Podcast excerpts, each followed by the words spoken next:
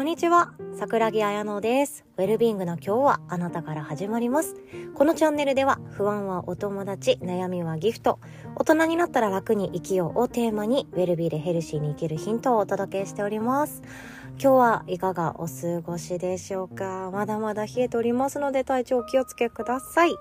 今日のお話はですね生まれた瞬間に決まっていないものっていうお話です。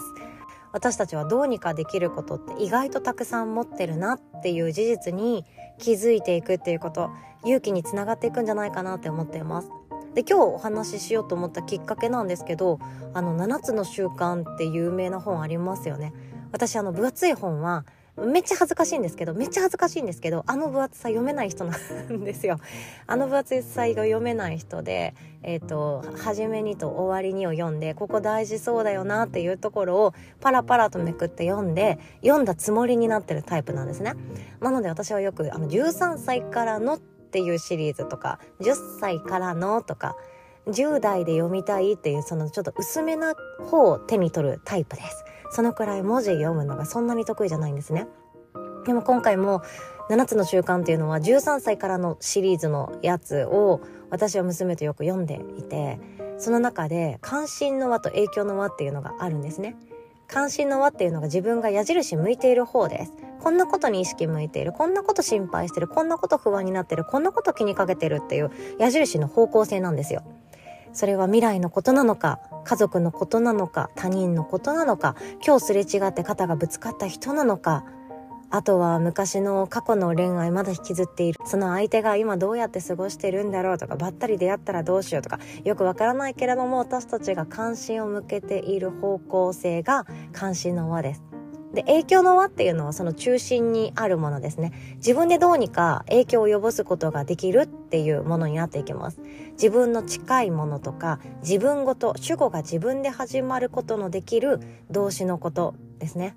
あの人がこうしてくれたらっていうのは、それは願うだけとか期待するだけで終わっていくのでがっくりすることもあるかもしれないんですけどあの人がどうにかしてくれたらとかあの人がこんな風に変わってくれたらじゃなくって私は今日こうする私は今日これをする私はこれを選ぶっていうふうに自分から始まるものっていうのを自分でどうにかすることなんですね。なのでマインドフルネスの中でもそうなんですけど未来のことを考えて不安になるくらいだったら今に集中しましょうっていうワークがあります。でこれがまさにそうなんですよね。生まれた瞬間に決まっていないものって意外とたくさんあるなって思います。で私の周りはどうしても占い師さんとか手相家の方々とかそれこそホロスコープ読んでますとかっていう方が多いんですよね。皆さんなんか面白いなって思って話聞かせていただいています。私のこと見てくださることが多くてああなるほどねっていう客観視が自分のことできるのでめっちゃ楽しいんですよ。めっちゃ楽しくて。でも客観視して誰かにうん、誰かのフィルターを通して自分のことを見たとしてもその中で自分っていうものをどう使うかっていうのは自分で選ぶことができます。影響の輪ですよね。で占い師さんたちによると生まれた瞬間何年の何月何日何時何分に生まれたらこういう人生になりますよっていうのが生まれた瞬間決まっているなんて言われています。それって生まれた瞬間に決まっていることうん、決まってるように見えてしまうことだったりそれ用に自分が歩んでいくようになってるのか、まあ、この生命というか宇宙の秘密は私はもうまだまだ分かんないので考えたら寝れなくなっちゃいそうなのでそこまで深く考えないですけど生まれた瞬間に大体のことは決まってしまうよっていうこと。それが大前提だったとしても私たちは今目の前の事象をラッキーと捉えるか不幸だと捉えるかそれとも成功だと捉えるか失敗だと捉えるか怖いって捉えるかワクワクするって捉えるかは自分でどうにかできることなんですよね。感情はもやもやかもしれない。ズキズキかもしれない。ドキドキかもしれない。でもそこから先の未来を考えた時にやってやろうじゃないか。にするのかいいよ私なんてどうせさにするのか。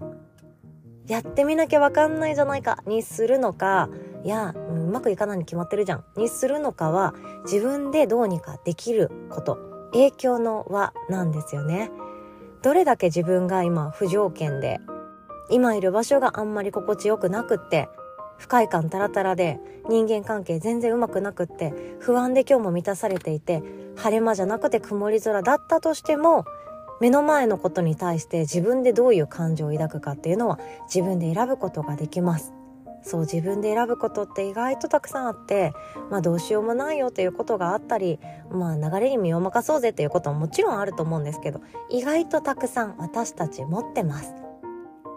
うまくいってないことに対してイライラするなにするのかうんもうちょっと頑張ってみようかなにするのか誰かに相談してみようかなにするのかっていうのは全部自分でどうにかできること。主語が自分なことっていうのは大体どうにかできることだなっ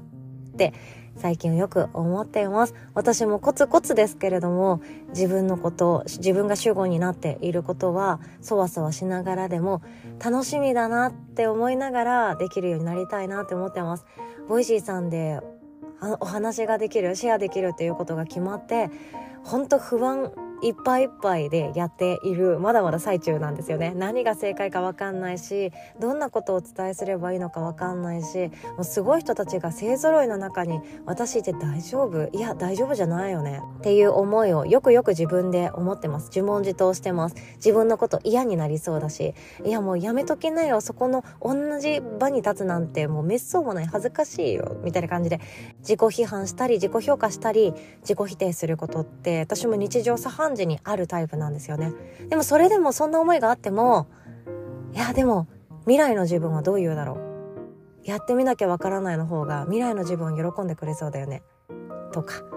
今できることに集中していこう。とか自分が使う言葉は自分で選べるなって思っています。私もこんなですけれどもお互い今日も自分の人生自分の今日という一日は自分で作っていきましょう。そして最後にお知らせですがマインドフルネス自分とつながりそして他者とのコミュニケーションを心地よくしていく。どんな不安の中でも自分の人生の主導権は自分が握って心地よさに満たされて生きていく。そんな講座が2月の末からスタートとなっております。ウェルビーマインドフルネスリーダー指導者養成講座なんですけれども今回は水曜日の朝講座となっております詳細はこの音声の概要欄の URL リンクに載っておりますので、ぜひともチェックしていただけたらなと思います。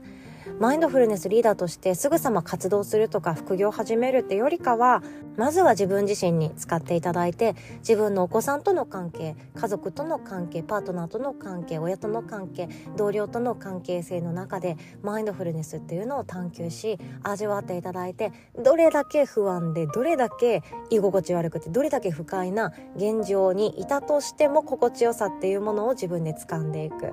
それを得ていただけたらなと思っております。お会いできるの楽しみにしております。では最後までお聴きくださり、いつも本当にありがとうございます。おしまい。